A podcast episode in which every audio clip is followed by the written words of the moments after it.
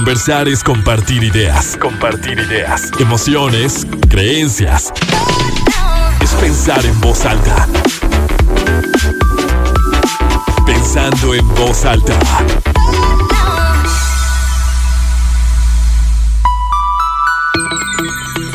¿Cómo están? Muy buenos días, bienvenidos a Pensando en Voz Alta, soy Lucía Olivares y con muchísimo gusto los saludo este sábado 5 de junio de 2021, son las 11 de la mañana en punto, tenemos 26 grados centígrados en el centro de Torreón y muy contenta como siempre de anunciarles este tema que me parece es muy lindo, es muy bonito el, el cuidar, creo que muchas veces, sobre todo en nuestra cultura, mexicana, que somos muy familiares, que, veneramos tanto a, a, la mamá, a las madres, entendemos al amor como el cuidar del otro, ¿no? El estar atendiendo a otra persona, el apapachar, el estar al pendiente. Y, y sí, definitivamente es una, es una forma de, de manifestar y de expresar el amor, de, expresar esta atención, esta preocupación, el estoy contigo. Por eso hoy vamos a hablar de este tema que titulé Mis papás están poniendo viejos. Porque es algo que si tenemos mucha fortuna, si tenemos la fortuna, si tenemos el privilegio, viviremos, ¿no? Y, y me expreso así porque creo que todos, me atrevería a decir, bueno, que la mayoría, quisiéramos vivir la mayor cantidad de etapas junto a nuestros papás, a nuestra familia, ¿no? Que, que nos gustaría llegar a una edad en la que pues podamos acompañarlos, aunque ellos sean viejos ya, ¿no? Y que el tener el, el gusto, el privilegio de estar, de cuidarlos, de, de estar ante su presencia, es un regalo, es un regalo de por sí. Pero, ¿cómo cambia la relación? ¿Cómo se modifica? Porque hay muchas personas, y seguramente ustedes les hará clic, conectarán con esto porque lo habrán escuchado, que dicen, es que ahora se invirtieron los papeles.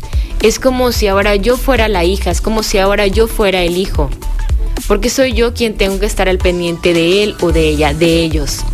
Soy yo quien tengo que marcarles para ver cómo amanecieron, para ver si ya desayunaron, para ver si mi hermana, mi hermano fue a llevarles la, despensa que les había prometido, que les había dicho, para ver cómo sigue del dolor de las piernas que, que me comentó que tenía, para para preguntar qué ha pasado con esa caída, ese tropezón que tuvo la vez pasada para revisar si ya hizo su trámite para tal o cual cosa y creo que también esto se agudizó y que pudimos verlo todavía más con la pandemia, ¿no? Esta preocupación y este cuidado que teníamos también de nosotros mismos, de no exponernos, de no estar en contacto con la gente, de cuidarnos, para que para no llevar este virus a nuestros papás, a nuestros abuelos, porque se encuentran o se encontraban en una posición de mayor vulnerabilidad. Entonces yo me cuidaba para cuidarlos a ellos. Y entonces cuando se abre el, proceso de vacunación para adultos mayores, para personas mayores de 60 años, eran los hijos, los nietos, los sobrinos quienes hacían ese trámite para los papás, para los abuelos. Se van invirtiendo sus papeles y yo no sé qué tanto, y creo que es un poco de las dos, evidentemente un amor, un amor profundo que se tiene a, la familia, a, los mayores de la familia, pero también yo así lo sentía, así lo percibo, como el quitarme esta carga de la responsabilidad que tenía o que tengo o que teníamos o que tenemos, de no ser yo quien quien hiera, de no ser yo quien lastime, de no ser yo quien vulnere la salud de aquel o de aquellos a quienes amo. Es decir, una vez que, que mis abuelos, que mis papás, que los mayores de mi familia tengan esta vacuna, están más protegidos, entonces, ay, yo me quito este peso, yo me quito esta, e, esta culpa, esta responsabilidad de fui a, a ver a mis amigos, a mis amigas, y estaba ya muy desesperado por las medidas del COVID y no me cuidé. es, es bien como impactante lo que se ha generado y, creo que por eso es bonito hablar de esto, porque ojalá que, que lo vivamos, ojalá que lleguemos al punto en que digamos, mira, mis papás se están poniendo viejos. Es la ley de la vida, ¿no? Que todos vamos a envejecer si tenemos la dicha, la fortuna de seguir viviendo. No, no somos Dorian Gray, no nos quedaremos eternamente en nuestra edad nuestro cuerpo cambiará em, y no únicamente en lo que podamos ver, no únicamente nuestra piel se va a arrugar, no únicamente nuestra estatura luego vamos a ver que va disminuyendo, no únicamente eh, la tonalidad de, nuestro cabello, no únicamente empezarán a aparecer las, las canas o el vello corporal, corporal irá desapareciendo, sino que hay, hay cambios, hay cambios que, no alcanzamos a ver, que son internos y que y que me parece impresionante cómo allí mismo nosotros mismos nos damos cuenta que somos cíclicos que a veces se habla de todo esto como en el mundo, ¿no? Eh, la vida es un ciclo, el mundo es un ciclo, vemos eh, la fotosíntesis y demás, y, y cómo todo tiene movimiento, y las olas, el mar, eh, no sé, el cambio, el cambio climático, todos los, los, fenómenos, lo que podemos ver en el cielo, cómo llega el sol y luego aparece la luna, pero eso mismo ocurre con nosotros mismos. Es más fácil verlo de fuera, ¿no? Pero ocurre con nosotros mismos. ¿Cómo acompañamos? ¿Qué hacemos? ¿Qué hacer cuando detecto, cuando noto que mis papás se están poniendo viejos. Ese es el tema de hoy y me encantará conversar con la psicóloga Paula Jaimes, es gerontóloga, gerontóloga, tanatóloga, terapeuta de pareja y de familia. Fue mi, mi, maestra cuando cursé la maestría en procesos de desarrollo humano. Ella justo me daba la clase de tercera edad entonces, bueno, es perfecta para, para este tema. Además, acaba de publicar un libro que se llama El amor y los cuidados, muy bonito, que se lo recomiendo muchísimo. Entonces, de esto va el programa de hoy. Ya saben que si ustedes tienen alguna duda, alguna pregunta, un mensaje, comentario, lo que ustedes deciden, se pueden comunicar, mandarme sus, sus mensajes a través de nuestra línea de WhatsApp. Es 8711 201 955 8711 201 955. Por allí espero sus mensajes y vamos a escuchar nuestro primer testimonio, luego la pausa y volvemos con la entrevista. Pensando en voz alta. Cosas que ella antes hacía por mí, pues ahora las hago yo. Ahora nos toca a mi hermana y a mí estar al pendiente de su salud, de, sobre todo de mi mamá, ya que pues tiene cáncer, entonces estar al pendiente de sus citas del doctor, la llevamos porque ya no le gusta manejar, entonces pues ahora nosotros la llevamos a sus chequeos para ver cómo va con lo de su enfermedad, es llevarla, hablar con el doctor, ya como si fuéramos nosotros las mamás. Y pues ya cuando nos da las recetas, pues estar al pendiente de que se tome las medicinas. Digo, ella tiene muy buen control y todo, pero también ayudamos. Y de la alimentación sobre todo, estar al pendiente porque le fascina comer pues papitas y cosas con azúcar de que pan, galletas y todo eso. Entonces es estar al pendiente de que no coma tanto esos alimentos y que coma bien y estarle comprando que las paletitas keto de, de hielo, galletitas sin azúcar, chocolate sin azúcar y todo eso para que no coma sus antojos tan no saludables, lo más saludables posible. Tratamos de que no haya tentaciones, pero obviamente pues ya si la dejamos que se dé sus antojos de vez en cuando, pero en la mayoría del tiempo tenemos que estar vigilando ahora nosotros que coma bien, porque si no por ella se come todos los dulces y es estárselos controlando, de que, ah, bueno, te doy uno diario y que no tenga acceso a la bolsa, porque si no se los acaba, tanto de chocolates como de dulces y todo, o sea, ahora es al revés, nosotros estamos cuidando que se porte bien. Eh, lo que ha cambiado en ellos obviamente varias cosas de sus actividades, pues antes era mi mamá trabajaba, ahorita ya no puede, ayuda en cosas de la casa que antes no hacía porque pues había muchacha y pues en eso sí ha cambiado su comportamiento, pues ella es más pasivo, ya no le gusta salir tanto, antes iba más con sus amigas de que al café, a desayunar y también por la pandemia pues se paró porque pues no puede salir, pero ahorita ya le da más flojerita de que prefiere no no salir a veces, prefiere ver la tele, una serie, películas, le fascina. Su comportamiento pues ya es más este pasivo, o ya es como más una hija que una mamá, ya la regañamos más nosotros. En el caso de mi papá, la verdad es que él sigue igual de activo, se va al bosque todos los días a caminar. Eh, lo único que dejó por estrés es el fútbol porque era muy intenso. Era el director técnico y, y pues le gustaba ganar, entonces era mucho estrés para él y todo y se metía mucho. Entonces eso lo dejó por salud para ya no tener ese estrés, pero no porque no porque no pueda seguir jugando fútbol. Y sus comportamientos, pues ya, por ejemplo, mi papá ya es más así de que, sí, o sea, ya no se quiere estresar tanto, ya quiere vivir la vida más a gusto, o sea, ya no tantas preocupaciones, entonces ya es más relajado.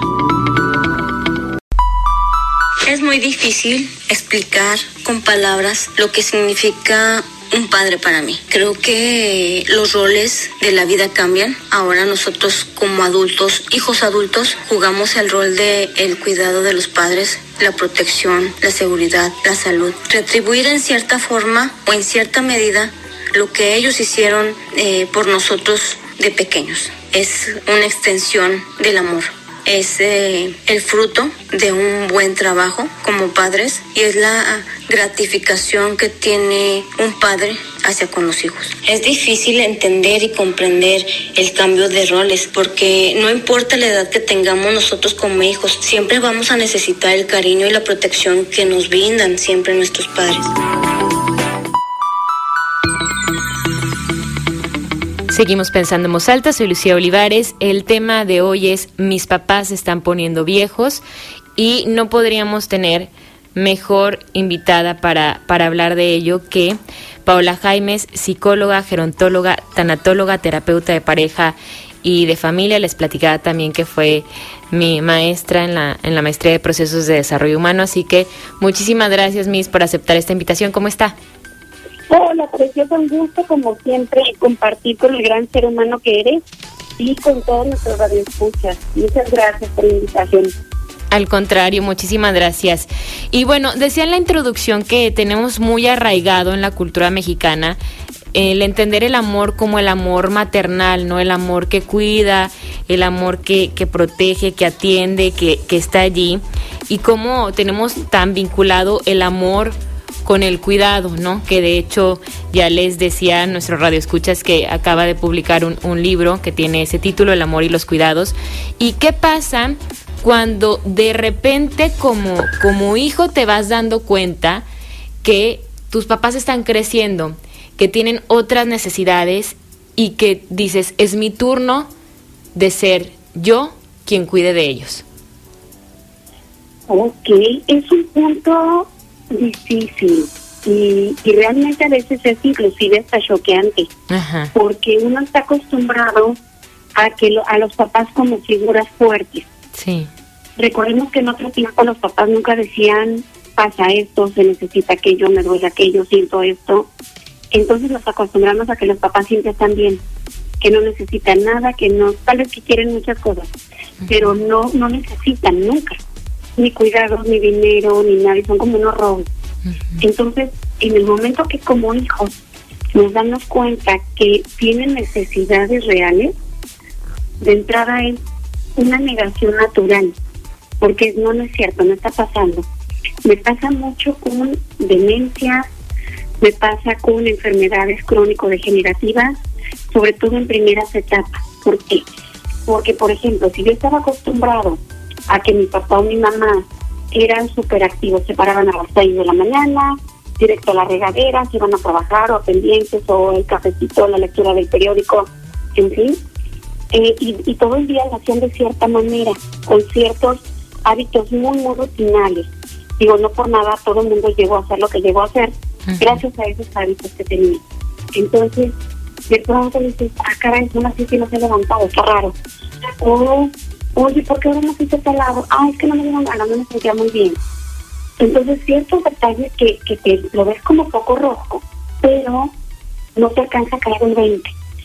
Y luego, conforme ves que va avanzando, dices, es normal, es el calor, es el cansancio, es el COVID, es la pandemia, es el entierro. O sea, le ponemos un chorro de justificaciones para no darnos cuenta que están envejeciendo, que están envejeciendo, que tal vez no tienen ganas de ciertas cosas o que ya se dan permiso de otras. Entonces es súper difícil poder desdeirizarlos y desmitificarlos a convertirlos en personas mortales. Claro, y creo que tiene mucho que ver también eh, el shock de, del que nos hablaba con el tipo de relación que, que tengas tú con tu papá o con tu mamá. Porque es cierto que, que sí hay todavía figuras eh, paternales, maternales, que, que, los ves tú como un roble, ¿no? Que, que nada pasa, que llegas tú como hijo, como hija y les cuentas tus, tus problemas y tienen una relación muy cercana, porque también hay quien es muy distante y guarda mucho el respeto y los temas, y, e incluso como la que se muestra desde un punto tanto los papás con los hijos como los hijos con los papás, pero creo que entre mayor como rigidez tengan los papás y se muestren tan, tan robles, más difícil es hacer el cambio o sería hacer el cambio de decir tiene otro tipo de necesidades, está cansado, eh, se le están se le están olvidando las cosas, ya no ya no trabaja igual o, o ya está dejando de hacer ciertas actividades y el decir, híjole, pues ya no es ese roble, ¿no? Así es.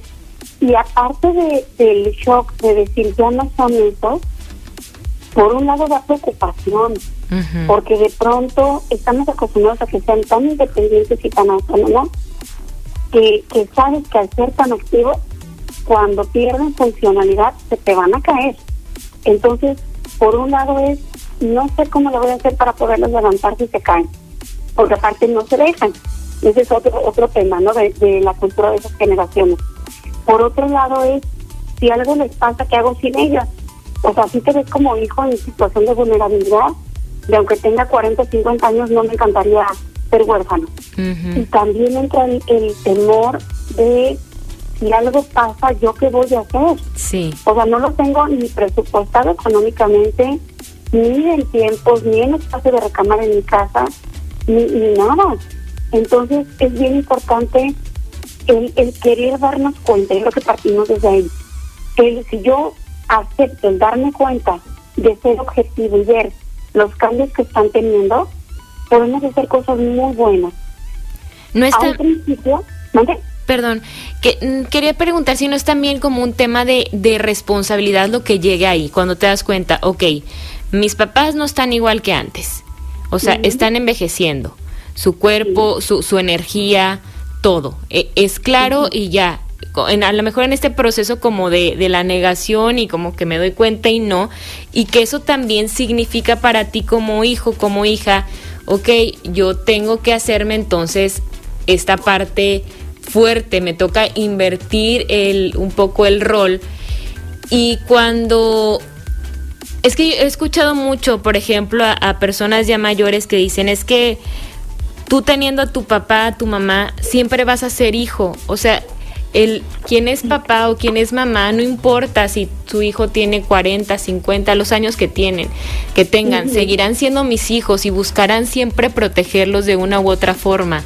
Pero no sé que cuando tú ves, pues sí, es que ellos ya no pueden protegerme como yo quisiera o como me acostumbré o como cuando yo era un niño, cuando era un adolescente. Y ahora tengo yo esa responsabilidad, creo que también es este shock que puede presentarse, ¿no?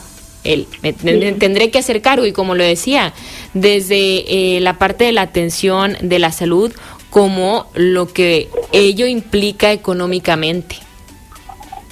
Así es. Fíjate que eso se me acordaba la boda de mi hermano de hace 10 años. Mi hermano tenía veintitantos mi papá tenía 50 y algo y mi abuelo tenía 80 y pico.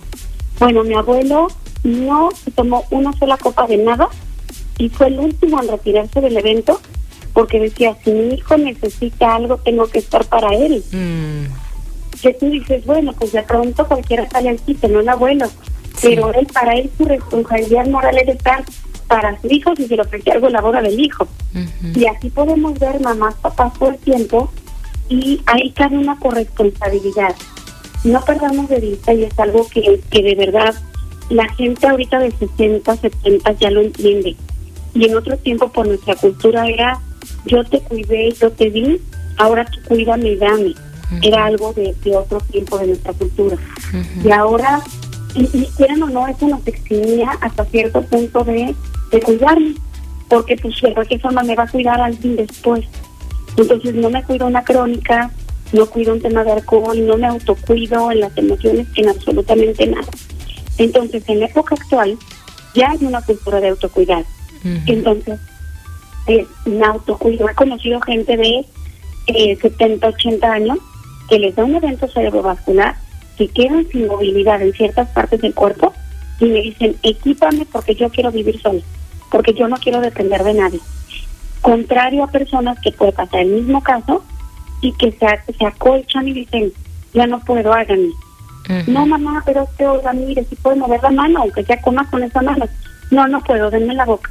Entonces, contamos con polaridades tan altas que obviamente hablamos de historias de vida, hablamos de capacidad de resiliencia, hablamos de, de- del manejo psicoafectivo, porque muchas veces estamos acostumbrados a, a pedir cariño o a pedir amor y atención desde el chantaje Ujú. cuando sería más fácil decir, oye, te extraño, ¿puedes venir a visitarme aunque sea un ratito?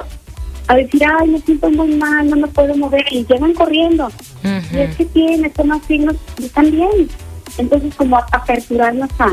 Entonces, volviendo al tema de la responsabilidad, sería, yo, persona, yo, adulto mayor, yo, en la edad en la que esté, me autocuido para no depender de los demás.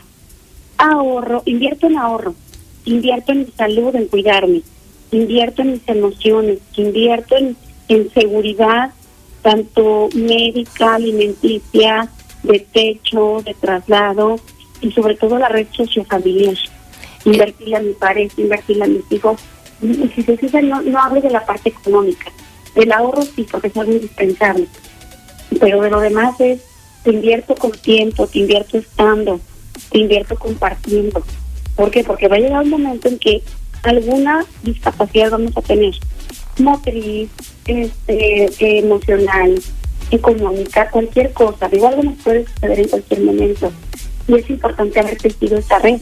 Porque al ir envejeciendo, hay veces noto que yo podía correr un maratón, Lala. Ujú. Pero ya después digo, chispas, nomás medio. Y lo digo, no, ahora lo voy a caminar. Así de, de amplio o así de pequeño como él. Me voy a cambiar de casa porque esta casa tiene escaleras y las rodillas me duelen mucho.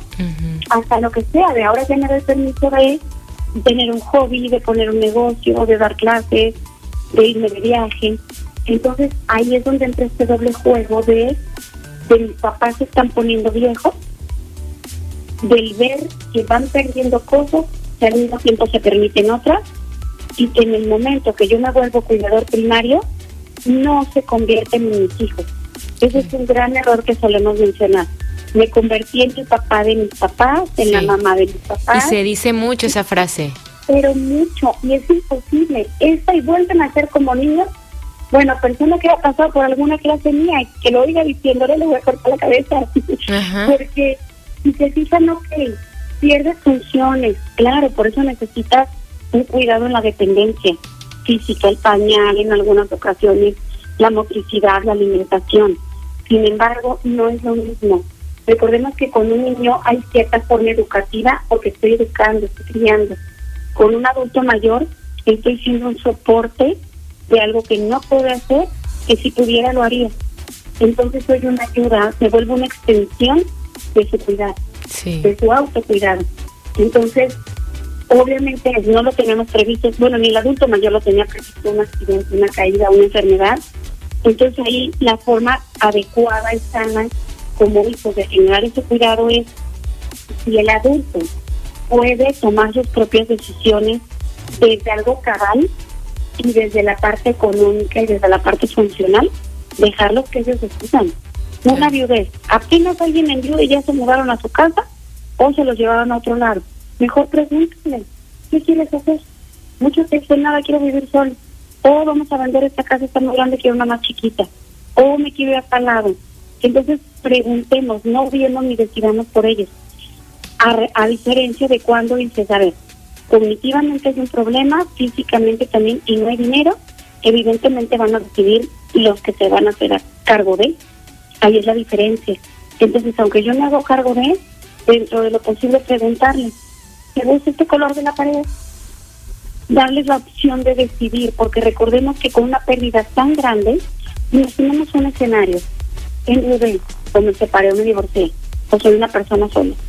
Después, ya no puedo tomar mis decisiones de dinero porque tengo que ser prudente con mis gastos, porque tengo muchos gastos médicos. Después ya no puedo desplazarme solo con tanta facilidad de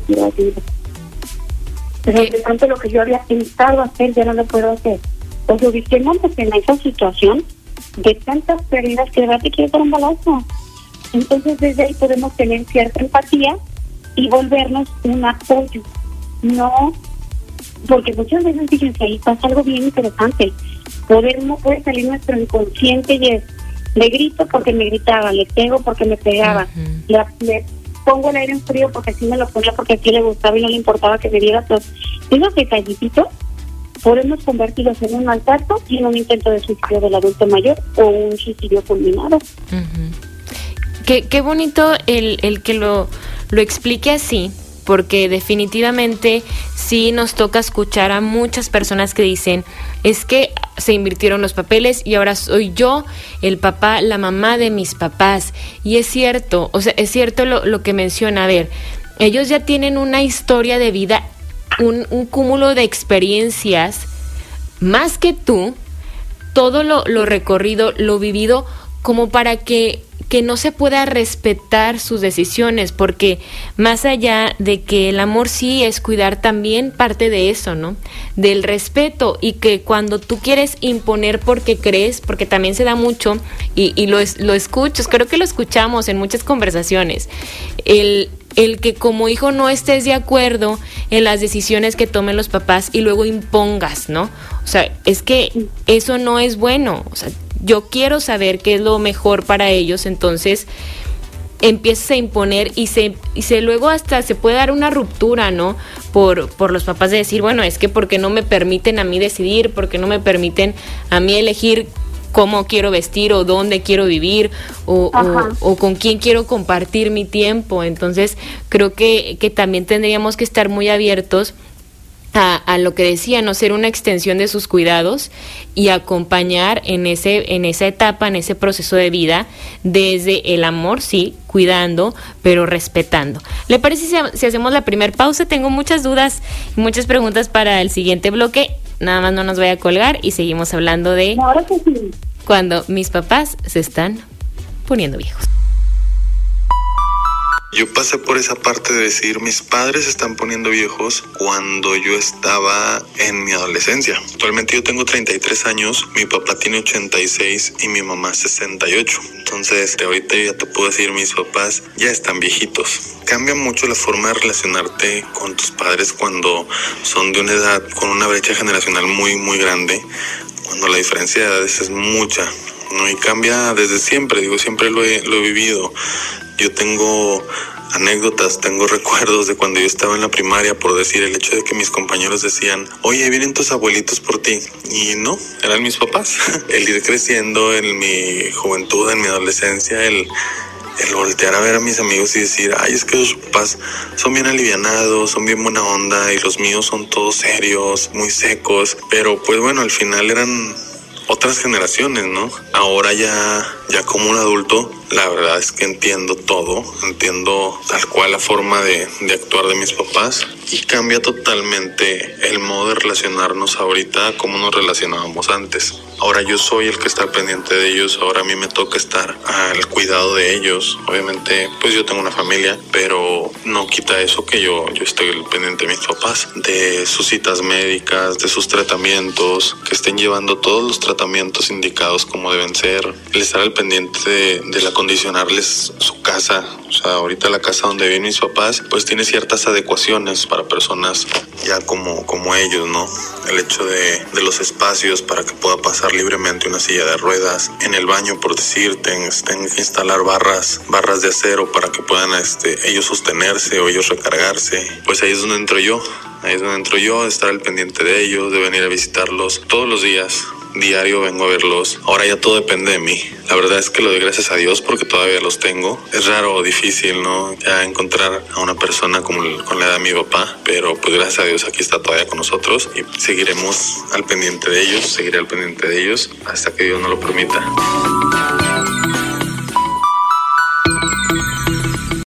Seguimos en Pensando en Voz Alta, conversamos con la psicóloga Paola Jaimes sobre ese momento en el que los papás entran a la vejez. Y Paula hablábamos también en el bloque pasado que me llamó mucho la atención y, es un tema que quiero retomar del chantaje de cómo muchas veces se recurre en meter un susto como coloquialmente se dice a los hijos para hacerlos que estén en casa, para hacerlos que vayan y te visiten y que lejos de, de hacer una llamada al hijo, a la hija y decirles mi rey, te extraño mucho, ¿cómo han estado? ¿Por qué no se vienen mañana a comer todos aquí a la casa? ¿O por qué no vienen en la tarde a tomar un cafecito, un té?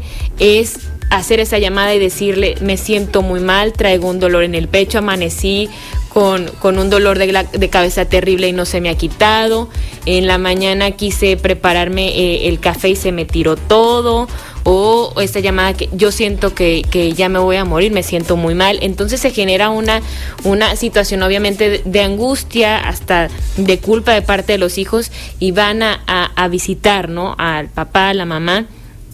Creo que también tiene mucho que ver con la relación que, que exista y que se haya fomentado pues de, de, años atrás claramente porque lo, lo más natural podría ser que pues esté al pendiente y presente de, de los padres en comunicación como con cualquier persona, como es como cualquier persona que tú amas, ¿no? Que, que, estás en contacto, que quieres ver, que quieres apapachar, que quieres estar allí. ¿Qué tendríamos o qué se tendría que cultivar como papás para ese momento de la vejez? Para que realmente tú te sientas te sientas bien y creas que no, no tienes que recurrir al chantaje, para tener a los hijos contigo?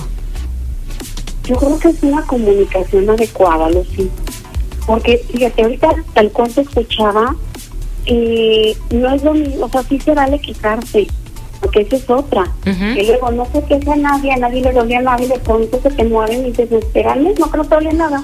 Entonces creo que el poder tener esa, esa apertura de comunicación, de decir, no, si lo entrada cada uno nos hemos ido comunicando de diferentes formas con nuestra historia familiar. Entonces, buscar la manera que no sea algo sano, tal vez hay quien dice, yo con que me mandes un mensajito en la mañana, ya sé que estás vivo, que estás bien y todos estamos bien perfecto. O este, pues, ya sabes que si llames porque algo pasó, porque este, porque no suele hacerlo, ¿no? O poder, a poder hablarlo de ambas partes, que necesito, te quiero, quiero verte, eh, cualquier, cualquier cosa que necesitemos, no necesariamente eh, puede, ser, puede ser afecto, puede ser una necesidad real de, de saber que me siento un poco mal, puedo pedir un medicamento, cosas así de sencillas. Entonces, por un lado sería quitarnos ego ambas partes. ¿Por qué? Porque cuando alguien te pide algo, muchas veces cuesta trabajo pedir por eso porque dices, nunca están, o les vale, o no quieren, o como nunca he estado, no van a querer. Entonces, ni para qué les marco. De ambas partes, tanto hijos como papás. Entonces, creo que es sanar ese pasado para poder tenerlo de una forma más adecuada más amorosa y más real y más objetiva, que sabes que si le llamas a fulano nunca contesta, pero si le llamas a perenganito rápido resuelve. Entonces poder tener como esa comunicación y, y no necesitar recurrir a poder permitirnos expresar, que son cosas que los papás de antes no se permitían, ni expresar, ni hacer el cariñito, porque no, porque no era, te, te mostrabas como débil simplemente. Entonces, el ahora poderlo hacer de una apertura para tener una mejor relación y para el tiempo poder tener la conciencia de decir, oye, fíjate que estoy viendo borroso en la noche. ¿Por qué no le digo eso a mis hijos? Porque me quitan el carro. Mm. Pero si yo les digo, oye, estoy viendo borroso y hay una buena comunicación, es, oye, vamos a llevarte al optometrista, vamos a llevarte al médico, vamos a ver qué está pasando y vamos a ver tal vez no haces un cambio de lentes. Entonces, no necesariamente te quito el carro porque no eres un bebé. Es cómo te sientes tú con que estás, con que es un glaucoma y con que vas a empezar a perder más la vista. Mal, perfecto. Vámonos, terapia tanatológica para elaborar la pérdida, para empezar. Segundo, ¿en qué lugares y en qué momentos, con qué tipo de luz, si te sientes seguro para manejar? En tales y en tales, dale, cualquier cosa márcame. No, o de plano ya no, ok, ¿qué quieres hacer? Ahí está tu carro, ahí está, nadie lo va a tocar porque es tuyo. Es para tu uso personal. Si necesitas que te llevemos a algún lado, sería con tu coche. Entonces ya el otro está muy seguro porque va en su coche para sus pendientes. Entonces, si te fijas, es bien distinta la forma de comunicar y de resolver de forma integral y familiar desde el amor. De Claro. verdad, yo siempre hago mucho ese hincapié, porque de verdad, ¿qué es lo que hacemos todos, de verdad, la mayoría? Este, y no puedo ver, bueno, somos, bueno, yo solo soy fatalista para ir entonces son mis papás. Entonces ahí mi mamá me dijera, no puedo ver, bueno, me canso que le digo, a ver, tú ya no vas a ningún lado, yo te llevo, yo te traigo, yo te pongo el Uber, y el otro pobre me va a decir, bueno, si te esperas, nomás me veo tantito. Entonces, lo que he aprendido a hacer es que si pasa a decirles, ok, ya está, ¿qué tan no ves bien? No, sí, sí puedo ir, dale. Cualquier cosa, deja el carro ahí, me marcas y te mando mensaje. O cualquier cosa, voy por ti, ¿no? O agarras un taxi. Y es seguirles dando esa confianza, ya que ellos nos están teniendo confianza de decirnos, me siento mal o necesito algo, nuestra responsabilidad de adultos responsables de ambos, de ellos es decir lo que pasa y nosotros brindarles el apoyo como ellos lo necesitan y como ellos lo quieren, no como yo lo quiero o como yo lo haría. ¿Cómo se debería o cómo se podría dar el proceso de como de negociación entre los integrantes de la familia? Porque, bueno, por ejemplo, si, si la, la vejez, bueno, llega, pero también creo que cuando hay una enfermedad fuerte que se presenta en uno de los padres, hay se- o se requiere como de una reestructuración y de una conversación entre los entre los hijos de, de a ver cómo nos vamos a, a organizar para estar al pendiente. Y, y hay por lo general hay uno o una que que está más presente que, que el resto y que luego vienen hasta muchos problemas y, y conflictos familiares, ¿no? Muchas discusiones de, de que no es justo, de que no es equitativo o, eh, o, por ejemplo, la, la mujer que antes se, se usaba hasta que una de las hijas no se casara precisamente para esa etapa de la vida de los papás, ¿no? Para que tuvieran quien estuviera ahí a, a cargo, ¿no? O con estos cuidados, o quien decidía, bueno, yo no quiero formar una familia y al final de cuentas voy, voy a ocuparme de, de mis papás. ¿Hasta qué punto es sano también para el, para el cuidador? Porque si hay gente, y, y de esto usted habla y ha hablado en, en otros programas aquí en, en GREM, en el mismo libro, que hay una persona que asume el papel del, del cuidador y que de repente ya su, su vida está enfocada y está en función únicamente de cuidar al otro.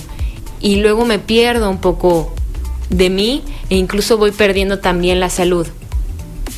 ¿Hasta qué punto? ¿Cómo podremos encontrar un balance de no decir es que es mi, mi responsabilidad y, y tengo que estar aquí 24/7 y de repente yo dejo de, de- de vivir la etapa de, de- de la vida que, que también te, te corresponde a ti?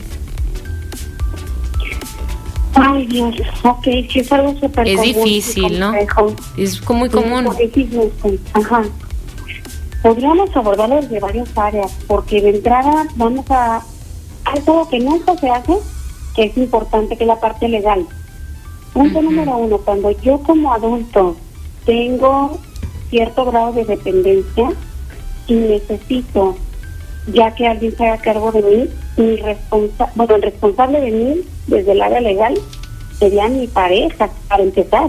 Ajá. Ese es otro tema totalmente aparte porque por lo regular los hijos asumen y la pareja es también está viviendo el dolor de, lo que le sucede a su pareja, no se, se, le quita la decisión, la responsabilidad y se queda como en el abandono, es algo muy interesante. Entonces, si yo, supongamos, vamos a poner que a mí me pasa algo, la persona responsable de tomar las decisiones en cuanto a mi tratamiento médico, a mis cuidados, a qué se va a hacer sería mi, pareja. Entonces, si, si mi pareja tampoco puede o pide ayuda de haber hijos, ¿qué hacemos como equipo? Entonces ya entra la parte de los hijos. Porque si se fijan, es muy natural que le quitemos la responsabilidad, la autorresponsabilidad, tanto al adulto mayor como al, a la pareja. Entonces, por lo regular se autoasigna uno por practicidad. Mucho, ¿Qué sería lo, ideal así ya mi mundo más mágico y maravilloso?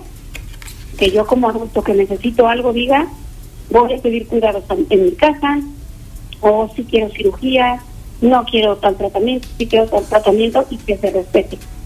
Si yo no puedo, que mi pareja tome las decisiones desde como sabía que yo quería las cosas.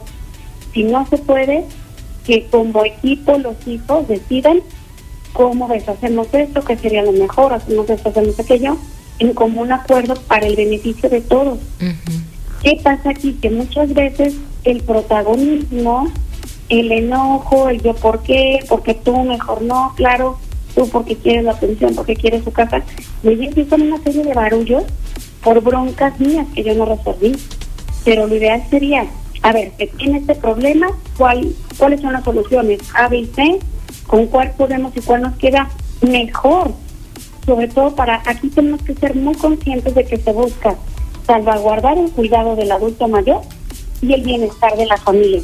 Yo siempre hablaré de cuidado de ambas partes, porque no nos vamos a quedar en bancarrota todo el mundo y en la calle, porque vamos a tener eh, eh, cierto tipo de cuidado, porque qué va a decir la gente de afuera, ¿no?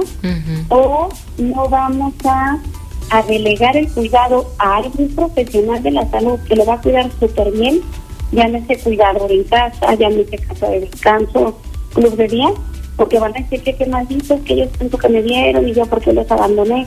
No es abandono los cuidados. Es preferible a que yo maltrate a mi adulto en mi casa porque ni quiero cuidar, ni me gusta cuidar, ni sé, y aparte me caen medio gordo. Porque obviamente la gente de afuera le dicen, por favor, me regalas un vaso de agua y ahí me dicen, ándale, vamos, apúrate que tengo sed. Entonces, tomemos en cuenta que hay muchos factores ahí. Entonces, lo ideal sería que como equipo nos sentemos.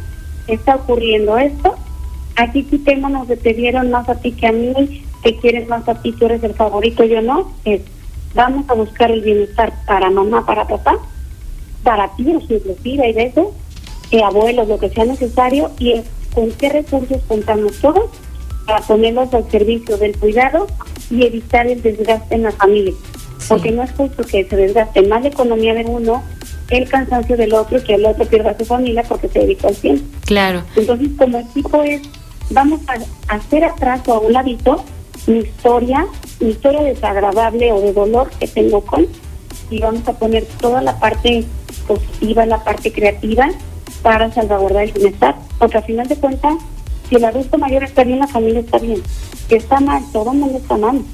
Entonces, desde ahí sería, desde quitar egos, elaborar procesos y más bien brindar herramientas desde lo que tengo.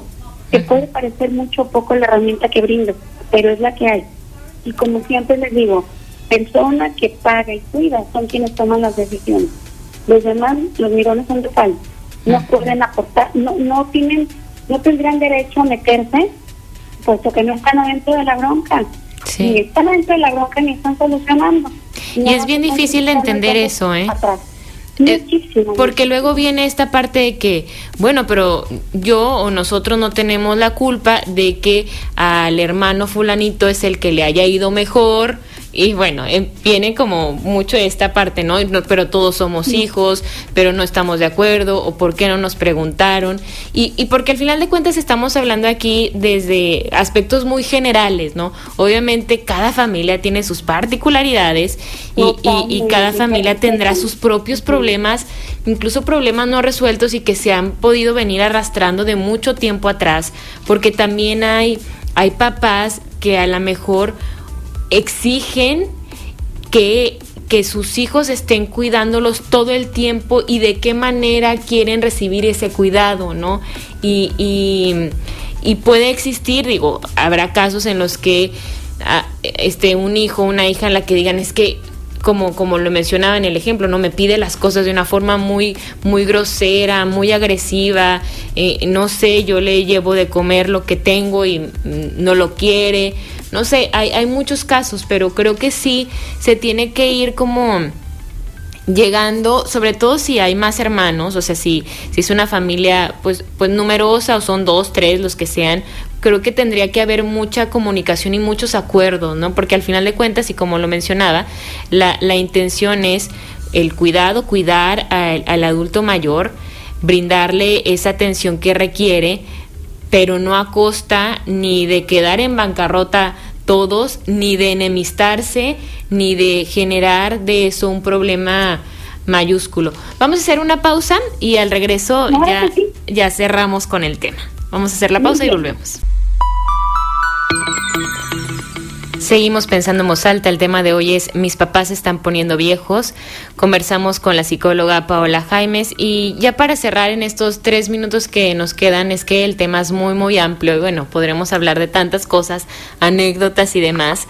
Me gustaría que, que, que cerráramos con ¿Cómo nos prepara para aquellas personas que nos estén escuchando y para todos nosotros, porque evidentemente, y ojalá que así sea, que la vida nos dé esa oportunidad, llegaremos a viejos, ¿no? ¿Cómo, cómo nos preparamos para la vejez? Como papás y como seres humanos en general, ¿cómo nos preparamos para vivir una, una vejez como quisiéramos?